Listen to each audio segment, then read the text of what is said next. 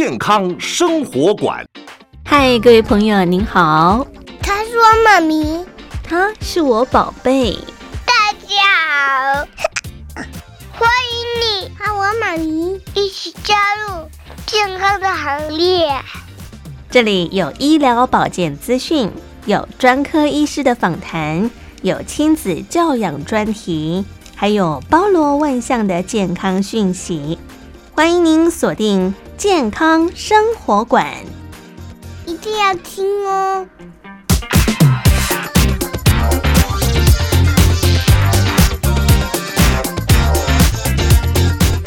健康生活馆呵护您健康每一天，各位亲爱的朋友，您好，我是佑佳，欢迎您收听今天的节目。哇，在这个炎炎的夏季当中，亲爱的朋友，您是否经常会发现，在这个酷暑当中流汗是每天的必然哈？但是呢，在这个汗液底下，可能会延伸出很多的一些皮肤的问题，如果没有及时处理，甚或呢本身是因为基因的问题，这些皮肤所带来的一些的。征兆是值得亲爱的朋友您提前来关照跟注意的地方。今天在节目当中，特别为听众朋友邀请到的是我们三军总医院皮肤科刘生文刘大夫，就要告诉大家，到底在这个皮肤好发的皱褶处，容易会产生什么样的皮肤病变呢？欢迎您锁定我们今天的节目。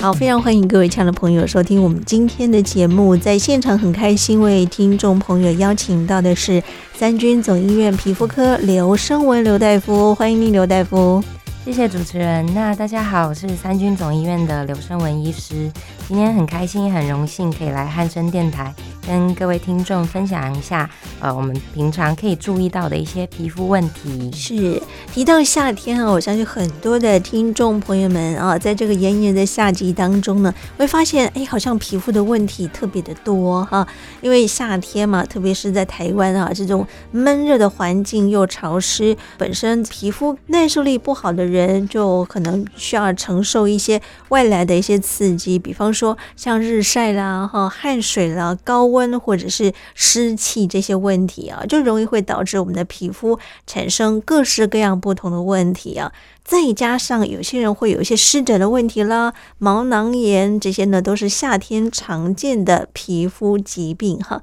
不知道亲爱的朋友，您有没有属于刚刚我们所提到的那其中一两项呢？哈，那我们说，其实湿疹呢，又是皮肤发炎的一种表现呢。那湿疹没有一个特定的一个成因，但是呢，因为我们台湾啊，又是属于这个呃闷湿高热的这个环境啊，大量流汗刺激我们的局部的皮肤。的确是很容易会造成皮肤发炎，甚至呢，有些会出现一些湿疹啊。当然，湿疹的症状频繁，可能会有出现痒啦、发炎啦，或者是说经常会看到有些人的。它就长在我们的脸上哈，皮肤啊，或者是头皮、腰部、鼠膝部、腋下、四肢、背部等等，这些呢，都会让我们的皮肤变红、变干燥、变厚，甚至呢渗出一些液体出来啊。那到底在我们这个炎炎夏季当中，该怎么样来看？我们今天呢，刘大夫要跟大家说明的是有关于腋下鼠蹊皮肤疾病啊，不要因为害羞就讳疾忌医啊，因为像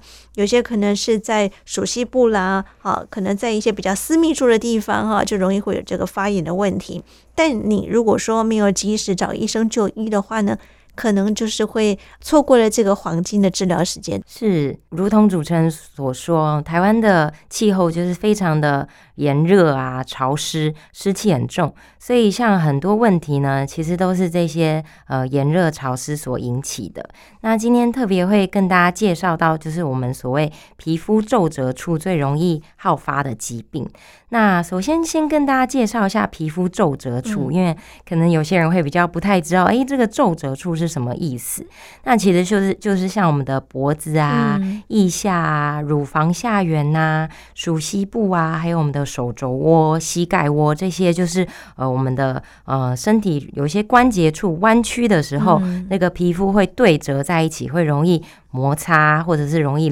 呃积汗的位置。嗯、对，那确实也是因为啊、呃，都比较在隐私的部位，所以有的时候病患会比较不不方便，或是不好意思来就医。嗯，那不过有很多的各式各样的皮肤病，其实反而都很好发在这些皮肤皱褶处。那而且有的时候呢，这个可能只是小小的皮肤病，没有大碍，但是有的时候却是一个警讯，或甚至是皮肤的癌症。所以还是会啊、呃、提醒大家，希望大家呃不要掉以轻心。嗯，像刚刚刘大夫所提到的这个问题，其实嗯蛮有意思的。但是呢，在生活当中也经常发现，如果您没有特别去关照到它的时候呢，它就会在那个地方啊留下一些些的问题啊。我觉得在这些皱褶处比较好发在肥胖族群会比较多一点点吧。嗯、呃，对，确实，虽然大家都有机会，那不过确实，如果呃体重稍微重一点啊，嗯、肥胖一点的病人，因为他这个呃皮肤皱褶处的地方的肉也会比较容易呃就是皱褶在一起，嗯、对，所以确实会让那个地方比较更加的潮湿闷热，那再加上皮肤互相的摩擦，就很容易引发我们就是待会会介绍的很多问题。嗯，如果说您是在一个有空调环境底下的环境哈，或许会好一点点。但如果说你刚好是在户外没有空调的话呢，你看每天这个夏天闷热流汗啊，你看我们的这个皱褶处呢，就容易会积汗，积汗没有及时去把它清洁干净的时候呢，就会有一些细菌滋生的问题哈。比方说你在腋下就会有一些狐臭的味道，或者是说呢啊，有些是发炎性的体质哈，没有。及时处理的话，像刚刚我们刘大夫所提到的，它就可能会形成一个癌变的问题哈。所以不要小看这些皮肤带来的问题啊，因为像呃现在呢，罹癌的人口是越来越多哈。这个癌症好好像感觉听起来就是在我们的体内哈看不到摸不着居多，可是呢，在我们的皮肤外面哈，一样还是会有这些问题形成啊。所以我们今天透过刘大夫人呢，就要告诉大家，怎么样来关照好我们的皮肤皱褶处容易会产生的一些的问题。我们先来看一下这个易肤的问题啊，异位性皮肤炎。其实异位性皮肤炎呢，它也是一种呃慢性而且持续性反复发作的一种过敏性的疾病，对不对？是是，那其实尤其现在在台湾来讲，因为慢慢的我们台湾社会越来越发达，越来越文明，那其实异位性皮肤炎也可以说是一种文明病，所以它的盛行率也越来越高。嗯嗯，现在大概呃出生的小朋友里面，大概有百分之七哦都有可能出现有这个异位性皮肤炎的问题。嗯、那相信很多家长一定也都是对这方面有稍微有点了解，有一些基基本的概念。嗯嗯，所以对于这个异位性皮肤炎，如果说从从小就有被诊断是这方面问题的话呢，对父母亲，特别是照顾者来说啊，是一件非常辛苦的事情啊，因为。易肤嘛，它就容易会抓会痒哈，然后呢，呃，抓多了就容易会破皮，会流汤、流血、流脓哈。那这个妈妈呢就很辛苦，每天晚上呢又要这个抚着他的手啊哈，希望他不要再抓了，不要再抠了，因为满床单、满枕头套呢都是他的流汤流血哈。这个看在家长的心里也会觉得特别的难受跟不舒服啊。可是对当事者这个小小孩来说的话呢，其实不是只有小小孩，有些到长大了，他这个问题还是会持续反复啊。虽然说像现在有很好的这个生物制剂可以治疗，不过呢，这些问题还是一样会持续反复的发作。对，因为其实呃，这个异位性皮肤炎，它可以说是一种慢性病。嗯，对。那虽然有些人长大之后会慢慢症状改善很多，或是痊愈，那但是也有不少的人到长大还是会持续，甚至有些人是到成人之后才开始发作的。嗯，那因为这个异位性皮肤炎，它其实算是一种过敏性的。的疾病，那跟遗传蛮有关系的。那这些病人他呃本身就是因为遗传的关系，他皮皮肤的这个保湿度，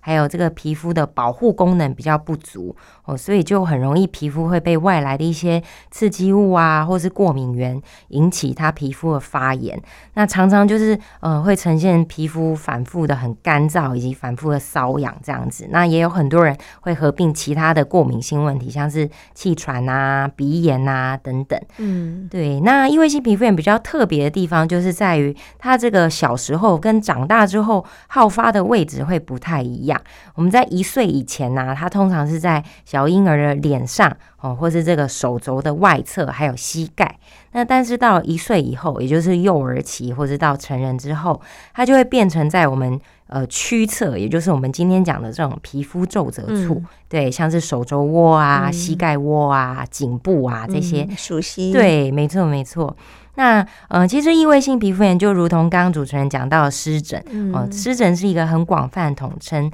那有分为外因性的、内因性的。像异位性皮肤炎其实就是内因性的湿疹的一种。那其实我们所谓的湿疹啊，就是在形容这些皮肤病灶呈现的样子。对，像比如说湿疹，它在急性期的时候，常常就是一小颗一小颗红色的凸起来的一粒一粒，而且常常会就是这种流汤流水哦，或甚至有水。泡有渗液，对，所以看起来湿湿的，那我们就把它叫做湿疹。嗯，对，甚至有的时候这些流汤流水就，就就是刚刚有讲到，尤尤其现在比较炎热啊、闷住啊、闷热，会并发一些细菌感染。嗯、对，那但是如果到了比较慢性期之后，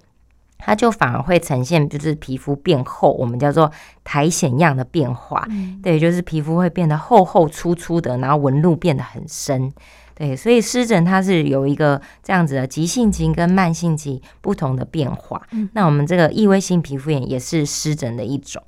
那如同刚刚很所说，因为这些患者啊，他们大部分就是天生的皮肤的保护功能、保湿度比较不够。所以会建议大家，虽然在夏天大家都很不喜欢擦乳液，嗯、但是真的这类异位性皮肤炎患者啊，最重要最重要就是要养成擦乳液的习惯，让皮肤有保湿的作用。对对，就是弥补它先天这个皮肤保湿度、保护力不足的这个功的作用。嗯，对，让乳液去取代它的这个保护的功能。是对，虽然说是夏天，那不过会建议大家可以挑挑选就是稍微清爽一点乳液，但是还是要就是对于皮肤的保湿是非常重要的工作。嗯、这个乳液的话，是不是需要定时的擦呢？嗯、比方说，它过了几个小时之后，它的皮肤已经吸收了之后，是不是要再重新补充一次呢？嗯、呃，通常我们会建议至少一天会擦一到两次。嗯，那尤其是在洗完澡之后啊，嗯、趁这个皮肤还有点水水嫩嫩的时候，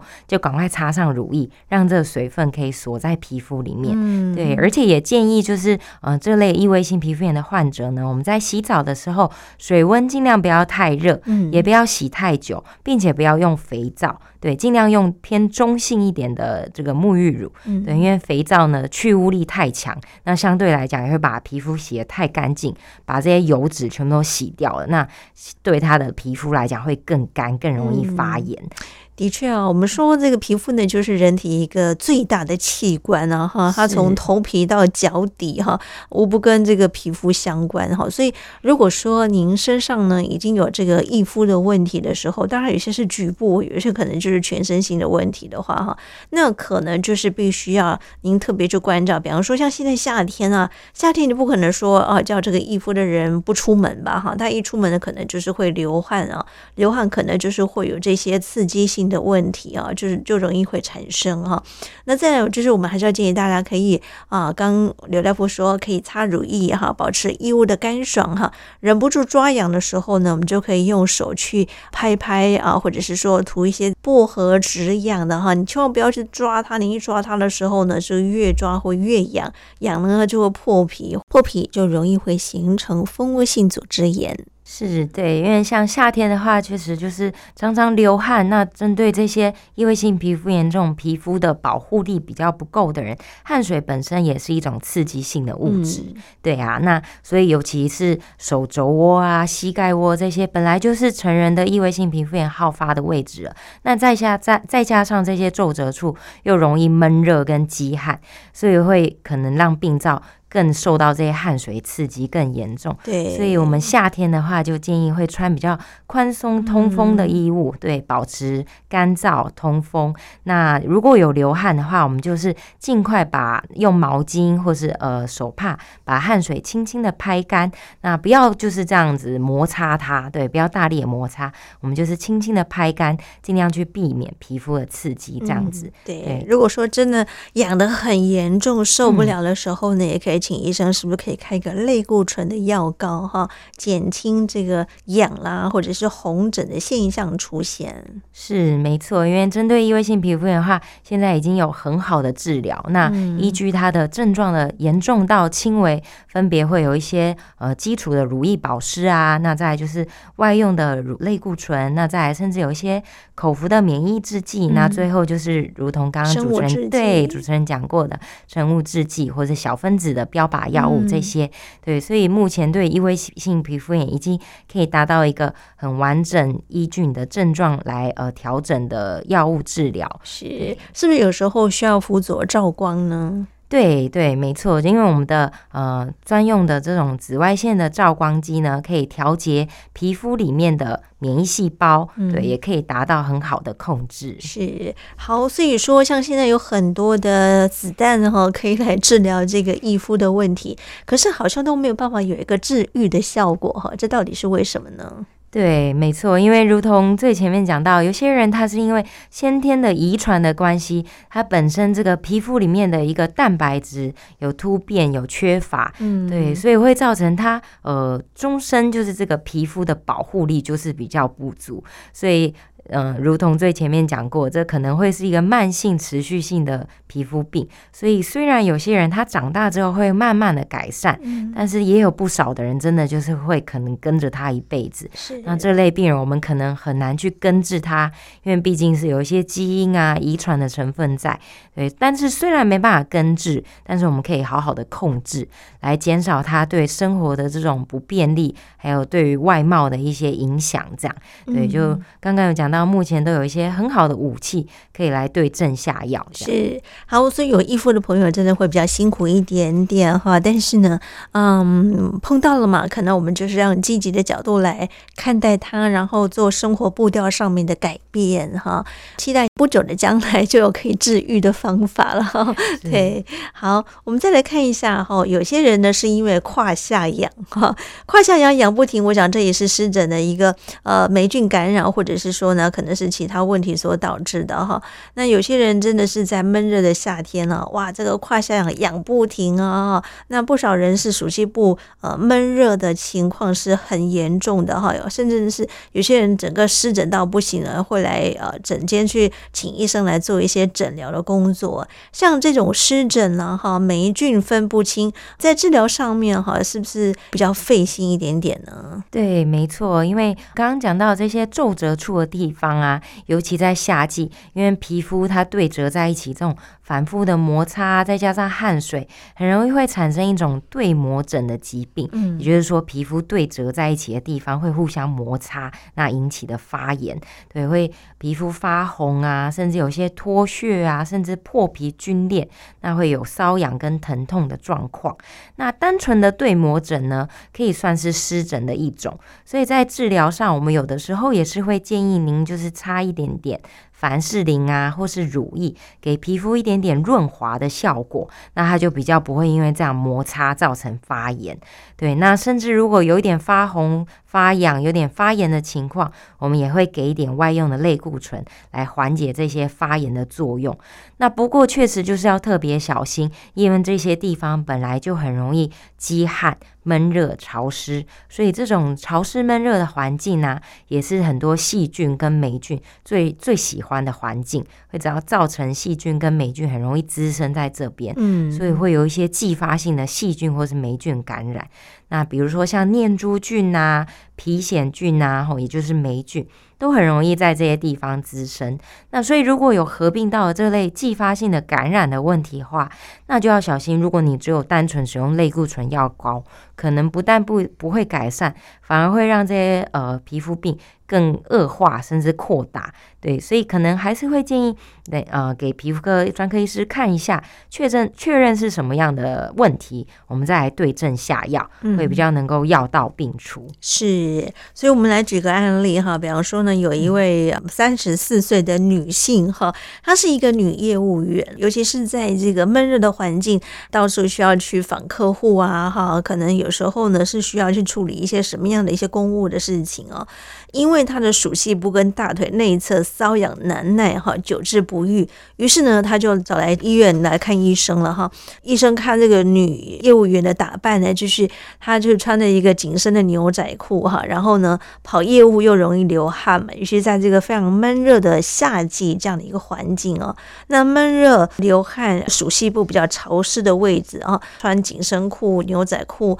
可能他的这个呃私密处的地方呢都不是很通透哈。再加上如果说有生理期来的时候呢，还要多一个卫生棉垫哈，所以对这个女性朋友们来讲，真的是还蛮辛苦的一件事情啊。如果没有及时去做一些疗愈的工作的时候，可能这样的问题会一直持续反复，对当事者来说应该是非常难耐的一件事情哈。所以您怎么看呢？是对，如同主持人所说，其实，在台湾呐、啊，这个所谓的股险真的是还蛮常见的问题。嗯、那所谓的股癬，就是我们讲的这种鼠蹊部啊、大腿内侧啊、会阴部会产生的这些霉菌感染在这个位置。对，那像因为尤其夏天，有些人就是又穿的特别的紧身，那这种潮湿闷热就是霉菌最喜欢的位置，嗯、最喜欢滋生的位置。那这种霉菌啊，它在我们的外观上面会有一个比较特别的表现，对，就是说一开始呢，可能会是小小的一个斑块，对，但是随着时间慢慢进展啊，它这个斑块呢，会慢慢的一直往外扩大。那慢慢就变成一个环形啊，或者是这种圆弧形、圆形的这种样子。那这些外环上面呢，可能会有些脱屑，甚至会有一些小脓泡，然后有的时候会有点轻微的凸起，对，就呈现一个环形的病灶。这种时候就要特别小心，很有可能是霉菌感染。嗯、对，那甚至有些人他的这个环形的皮肤呢，会呈现有点变色。对，像我们常常看到都是比较咖啡色、比较深色。色的样子，那中央的地方可能反而会相对的比较正常，但是就是在这个环形的这个边上呢，会特别的厉害。对，所以如果有这种在。两侧的大腿内侧哦，属膝部这种有环形、慢慢往外扩大、有变色、有脱屑的这种皮肤疹子，就要特别小心，很有可能是霉菌感染哦。嗯、那这种问题，我们要用上抗霉菌的药物，才能够有正确的疗效。是提到霉菌的话呢，可能很多听众朋友第一个想到的就是香港脚，对不对？对，没错，是香港脚哇，也是很多人非常苦恼的一件事情啊。一痒的时候呢，哇。这个痒到受不了哈，可能连鞋子都穿不住哈。每天左脚搓右脚，右脚搓左脚，在外观上面其实就是还蛮难看的。尤其对当事人来说，其实痒起来他也会很受不了的一件事情哈。所以像现在目前来看啊，很多在治疗香港脚上面的药物有很有很多的一些进展哈，而且效果其实听说也还不错，对吗？是对，那其实这类的香港脚啊、股癣啊，都是属啊，还有灰指甲、欸、这类的问题，对，都是属于霉菌的问题。嗯，在台湾这种炎热潮湿的气候，真的是非常常见。那其实这一类的药物，因为都是霉菌感染，所以其实都会建议用上外用的抗霉菌药物。嗯，那抗霉菌药物的话，这边会特别提醒听众，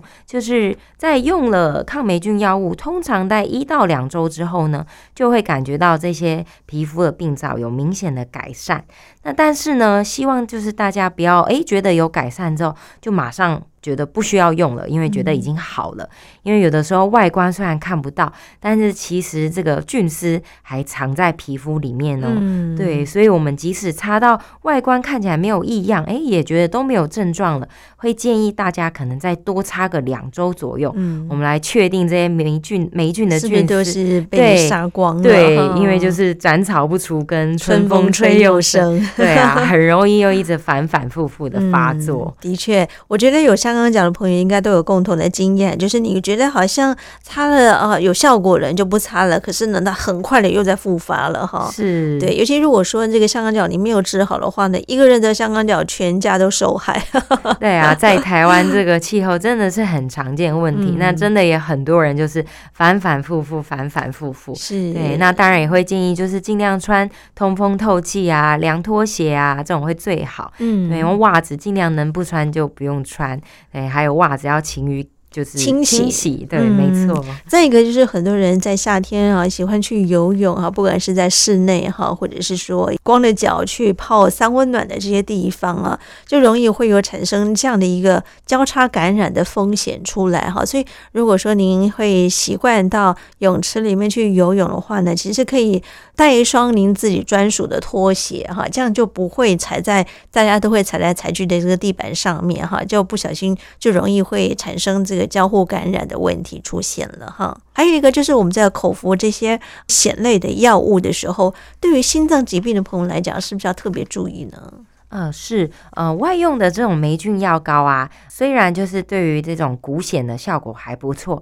那不过如果您的面积就是非常的大片，那确实可能用口服药的效果会更快、更好一点。嗯、那或者是说像是灰指甲的问题，因为这个指指甲非常的厚，其实药膏是很难吸收的，所以通常对于灰指甲啊，或是大面积的癣霉菌感染，我们会建议也可以考虑用。口服的抗霉菌药治疗，那不过口服抗霉菌药呢，就是第一个呃会需要注意到肝功能，所以会先建议我们的病患如果要服用口服药之前，我们会先帮您抽血验一下肝功能，并且呢在服用了四到六周之后，我们可能会再验一次，确认说您服药过后没有就是这个肝功能异常的问题。对，那如果确定。没有肝功能上升，我们就可以继续安心的服用。嗯，那另外像是主持人提到的这种心脏病啊，或或是其他一些有慢性病的老人家，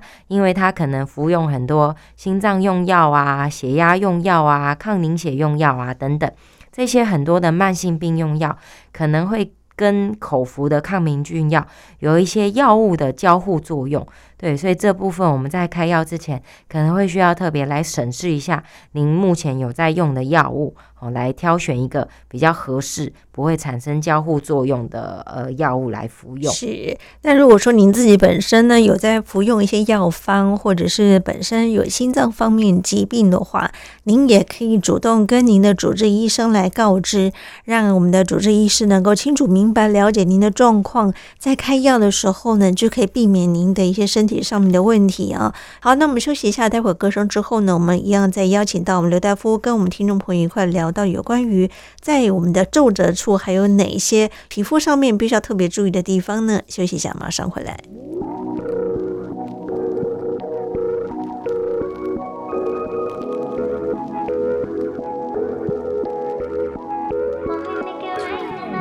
You got me, I'm so high safe place. We steady on the same pace, yeah. I'm crazy. You like that? Don't back down. No, you talk back. Keep it spicy. That's a fat fact. We on the right track, yeah. Driving me wild, giddy up like a stallion. Saddle up and ride you. We crossing the line like a champion. Driving me wild, giddy up like a stallion. Saddle up and ride till we crossing the line. We some champions. We know how to make it rain in the bedroom. We don't need a club, got our own groove. Coming at the same time, yeah. You don't got the time for us. When we make it rain in the bedroom, we don't tell us all what we gon' do. Dirty little secrets, yeah. Keep it in the sheets with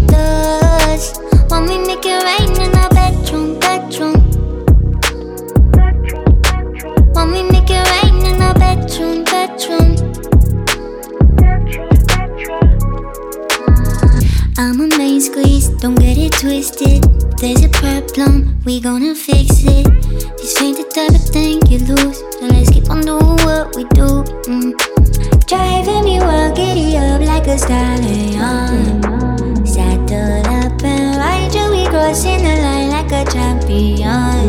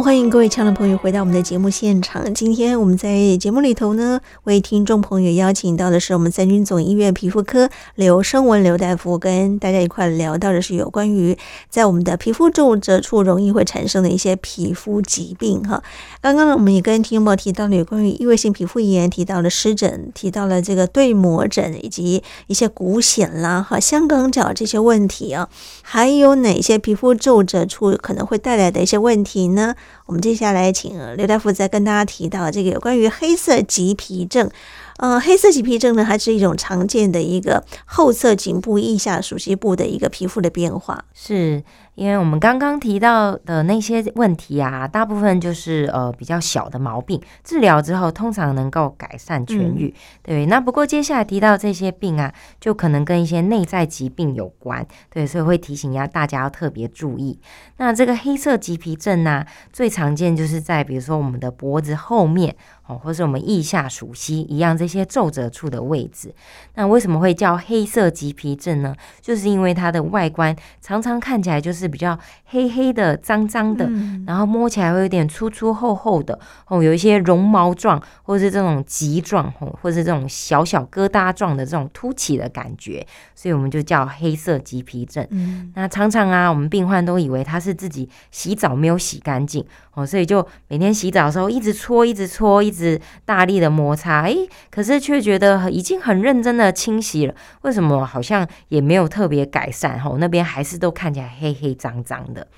对，那就会提醒大家要特别小心哦，因为这种黑色棘皮症啊，最常见的原因就是我们所谓的胰岛素阻抗。嗯、哦，那所谓的胰岛素呢，它是我们身体要降血糖的时候会分泌出来的一个东西。那如果产生了胰岛素阻抗，其实就是一个警讯，就代表其实你的体内呢。呃，会有一种高血糖的风险，所以才会让你的胰岛素要一直分、一直分泌、一直分泌，才有办法才。尽量的把你的血糖降下来，那这就是所谓的胰岛素的阻抗。那所以如果你没有呃提醒、留意到这个问题，没有赶快控制好你的饮食啊，减少糖类的摄取啊，还有搭配规律的运动的话，那有可能之后就会进展到所谓的糖尿病的前期，嗯、哦，甚至就是变成糖尿病。是，所以刚刚您提到这个黑色的棘皮症啊，就是呃外表看起来黑黑脏脏的，摸起来粗粗厚厚。的哈，它的这个体型大概多大呢？呃，对，它大概就是在比如说脖子后侧一块，可能比如说手掌大小哦，这么大，手掌很大耶，对，就是整个脖子的后面这样，哦、就是皱褶处都有可能。当然，有些人可能有小有大，嗯、对，不过就是在主要就是都在皱褶处，然后就是黑黑脏脏的、粗粗厚厚的这样。对，OK，好，所以亲爱的朋友，您在洗澡的时候，或者是请家人帮忙看一下哈，如果有一些不明原因的这些黑黑脏脏厚厚的，摸起来感觉有绒毛状、有疙瘩状的这个凸起物的话呢，就要特别留心跟注意了哈。那么有这个黑色棘皮症，我们在临床上面怎么样协助做治疗呢？是，首先我们当然还是会呃帮我们的一些患者都检验一下血糖啊、糖化血色素啊这些，来确认一下他是不是真的已经有一些糖尿病前期的警讯。嗯，哦，那如果说诶这类的病人他已经有这类就是看到相关的糖尿病的警讯的话，我会提醒他要注意减重。控制糖类摄取。那有少部分病人，如果在呃随着他有良好的控制后，这个黑色棘皮症可能会稍微的有点改善。嗯，对。那但是如果没有完全变回正常皮肤，那但是觉得对外观有点影响的话，那想要处理的话，可能就会需要用一些外用的水杨酸呐、啊，或是外用的镭射来把这些黑黑脏的皮肤给它移除掉。这样 OK，移除。对，哦、是。那另外有些比较很少见的成因，就是除了这个糖尿病的问题之外，也有可能跟一些遗传吼，或是用他有服用的一些药物哦，或甚至是他体内有一些恶性的肿瘤有关。嗯、对，所以我们可能会再仔细的找一找相。相关的成因来帮他做一个检查，是，所以这个黑色棘皮症它是可以治愈的吗？有一些病人虽然他嗯、呃、控制好糖类。嗯，控制好他的糖尿病之后，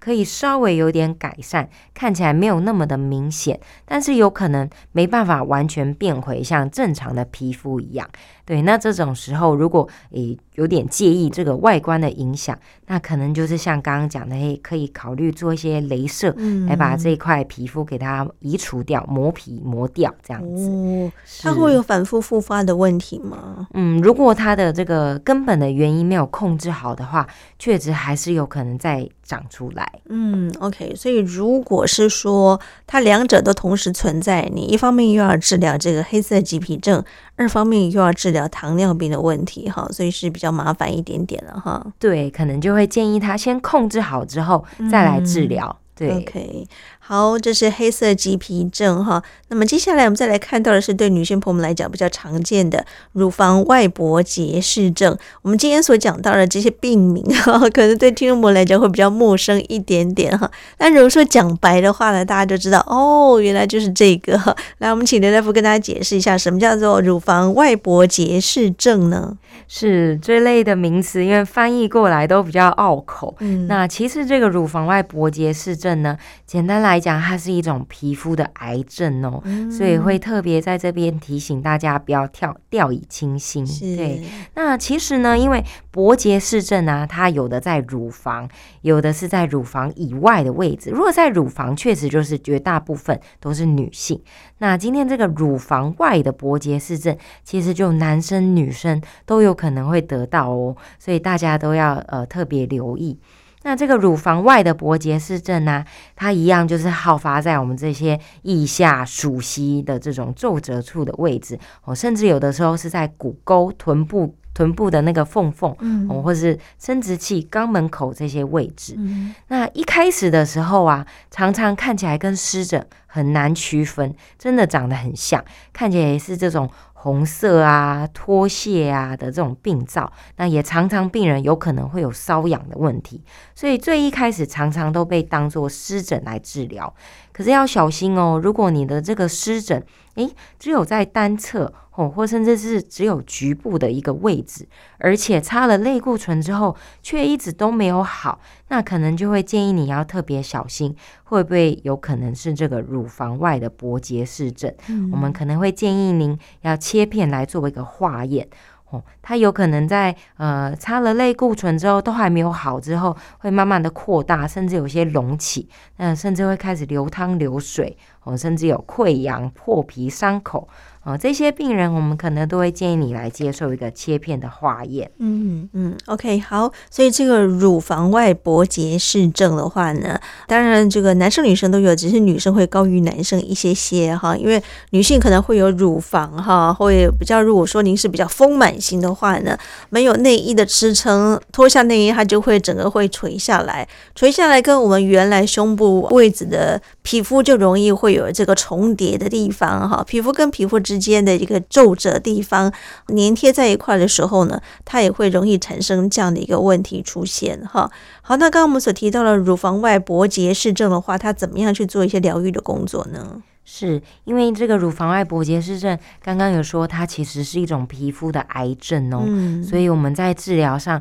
其实会需要做到手术的切除。对，那所以当然就看您原本的病灶有多大，如果还小小的，那我们就直接整个切掉。好，那确认都切干净了，没有残存的癌细胞，那就比较安心一点。嗯、那但是如果今天切除的范围有点大，哦，那这个时候可能在切掉之后，因为您原本的皮肤都被切掉了，可能接下来就要搭配植皮的手术，哦，来补起来原本被切掉那块皮肤。而且最重要的是，我们在切完之后，可能会去顺便检查看看我们的淋巴结啊有没有转移的情况，因为当然我们癌症最怕是有一些淋巴结甚至是血液哦这些远端器官的转移。那如果甚至有远端转移的话，接下来又要搭配上其他的可能化疗啊、放疗等等更进一步的治疗。嗯，所以不要小看这个皮肤外观，它产生一些皱褶，产生一些病变，觉得好像无所谓哈，我只要擦个家里面的一些药膏就可以了。殊不知，如果说没有及时正确的治疗用药的话呢，反复的发作、反复的发炎、反复的瘙痒哈，久了之后呢，它就会变成更严重的问题。甚至它本来就是一个癌变的一个皮肤的状态的时候，没有及时就医，没有及时介入，它可能严重性就会更高了，对不对？哈，好，也麻烦大家特别注意一下了哈。那最后呢，我们再来看到这个叫做蕈状肉芽肿，哈，它其实就是一个淋巴癌，对吗？对对，这个也是名词上非常拗口。那所以简单帮大家呃介绍一下，它其实就是皮肤的淋巴癌，所以也是一个癌症，也是要提醒大家特别留意，不要掉以轻心的部分。嗯对，那因为大家想到淋巴癌啊，可能会以为是我们皮肤的，呃，以以为是淋巴结啊，或是这种血液里面才会产生的淋巴癌。但是我们皮肤里面也会有淋巴细胞哦，嗯、所以有些淋巴癌它是特别表现在皮肤上面的。嗯、对，所以这个部分要提醒大家特别留意。那皮肤里面这些呃不正常的淋巴细胞，如果它一直增生，呃，复制。一直不断的变大的话，就会在我们皮肤产生一块一块的红疹。嗯，对，所以也是一样。一开始看起来，大家可能会误以为是湿疹。那一样，如果你的湿疹经过类固醇治疗都还是没有好的话，也要特别小心哦。会不会也有可能是这个蕈状肉肉芽肿，也就是所谓的皮肤淋巴癌？嗯，很多的疾病在临床症状外观上面真的都很雷同哈，也很像。反反正它的外表呢，就是会有一些红肿，或者是说，哎，感觉病人就是会一直搔抓，一直会有痒的问题啊。所以我们在临床上面应该怎么样去帮民众做确诊呢？是。呃，这部分的话，我们会特别问一下他的整个发病的时间史啊，用过什么样治疗，还有再来就是会特别观察一下他的皮肤的病灶，因为我们这个皮肤的淋巴癌很特别哦。我们刚刚在呃异位性皮肤炎那边也有提到照光治疗，我们的照光治疗就是可以抑制皮肤里面的淋巴细胞，嗯、所以它可以改善。发炎的问题，当然也可以改善淋巴癌的问题，因为这照光就会直接抑制皮肤里面的淋巴细胞。那所以相对来讲呢，我们在阳光照得到的地方，就可能比较不是，就是我们蕈状肉芽肿，也就是皮肤淋巴癌好发的地方。但是呢，相相反来讲，如果你今天一样是在这些皱褶处晒不到太阳的地方哦，比如说鼠蹊腋下，或是我们衣服会遮住的地方，像肚子啊、背后啊、大腿这些太阳晒不到的地方，有这种奇奇怪怪的形状，有可能圆形啊、环形啊，或是各种形状哦的这些皮肤的湿疹样的病灶，而且呢，擦了类固醇之后，还是一直都没有好，越来越大。越来越厚，这种病灶我们就会特别要小心，有可能是皮肤的淋巴癌。哦、那对，也是会一样，建议要去做一个切片化验，比较能够正确的知道它到底是什么样的问题。嗯，这个跟基因体质是不是有一些关系呢？对，跟基因会有一些关系。嗯，对。那再来，如果拖得太久的话，甚至有些病人全身都变成整个红皮症。哦、对，就是全身都红孩儿。对 对。对，没错，就全身红彤彤的，而且皮肤会脱皮脱屑，然后甚至连淋巴结都开始会肿大。嗯、那这种时候当然就是比较晚期了，所以我们还是希望能够在比较早期的时候就赶快治疗。哦，那毕竟是癌症的东西，早期的治疗，预后也会比较好。嗯，所以一旦如果说确诊之后呢，就要及早介入做治疗。目前方清的治疗方式又是怎么样呢？对，我们也是一样，依它的严重度来区分。如果比较初期、比较早期的话呢，其实也是用外用类固醇啊，那搭配我们的照光治疗。嗯，因为我们刚刚有说，其实这些紫外光啊是可以抑制皮肤里面的淋巴球、哦、淋巴血球的。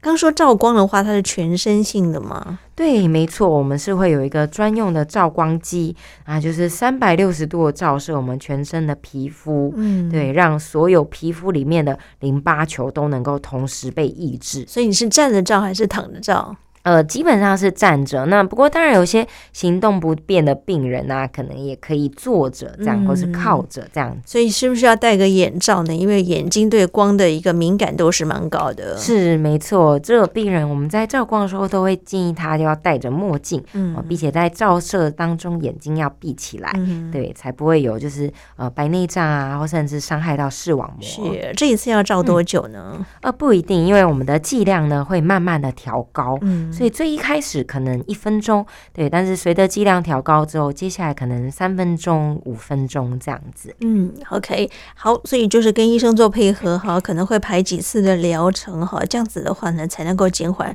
这些皮肤带来的问题啊。所以刚刚所提到这个蕈状肉芽肿哦，它可以治愈吗？还是只能够获得控制而已呢？呃，基本上因为它是属于一个淋巴癌，那我们在呃用了照光治疗，甚至有些病人可能会用一些系统性的治疗之后呢，嗯、我们会做一个长期的追踪。对，因为毕竟这种淋巴癌呢是很容易复发的。那基本上如果您经过长期的追踪都没有复发迹象，可以说它暂时性的治愈。对，但是呢还是会定期的会需要。固定追踪，对，就是确保它没有复发的情形。是，嗯，后续的定期追踪就很重要了哈，千万不要认为说，哎，好像都已经好了，就不去特别关注它哈。殊不知过几年之后，这个问题是不是又会反复发生呢？是因为毕竟这种癌症的呢，都有潜在的复发的风险。对，所以即使治愈了之后，还是要长期的固定回诊追踪，嗯，确保即使有复发，也能够早期的发现。是，所以真的不要小看我们的皮肤皱褶处可能会带来的一些的皮肤疾病哈，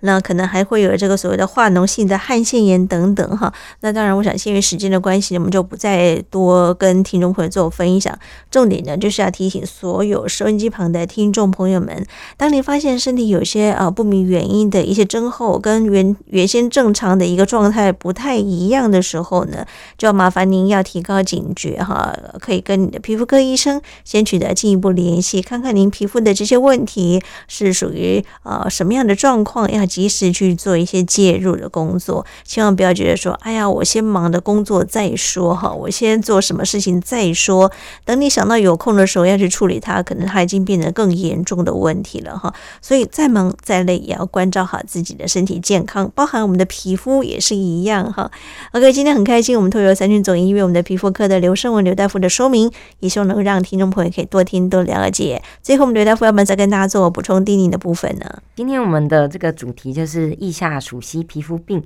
莫因害羞迟就医。那希望各位听众不要因为就是在这些私密处呢比较不好意思，那就延迟了病情，不敢来看医生。因为有些虽然只是小问题，但是也有可能是一些内在的疾病的皮肤表现，或甚至是一些皮肤的癌症哦。嗯，那就希望大家都能。能够有健康的皮肤、健康的身体，是好。非常谢谢刘大夫给我们做这么详细的说明，也希望提供大家来听听看，做个参考。谢谢刘大夫，谢谢。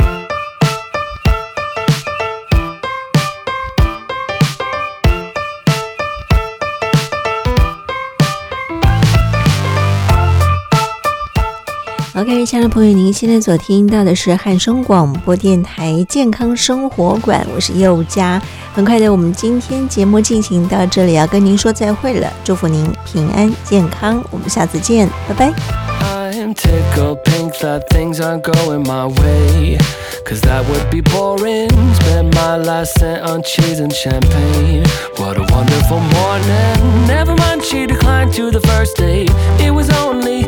On my birthday. Never mind all the lines on the highway. Give me time to reflect a bit, cause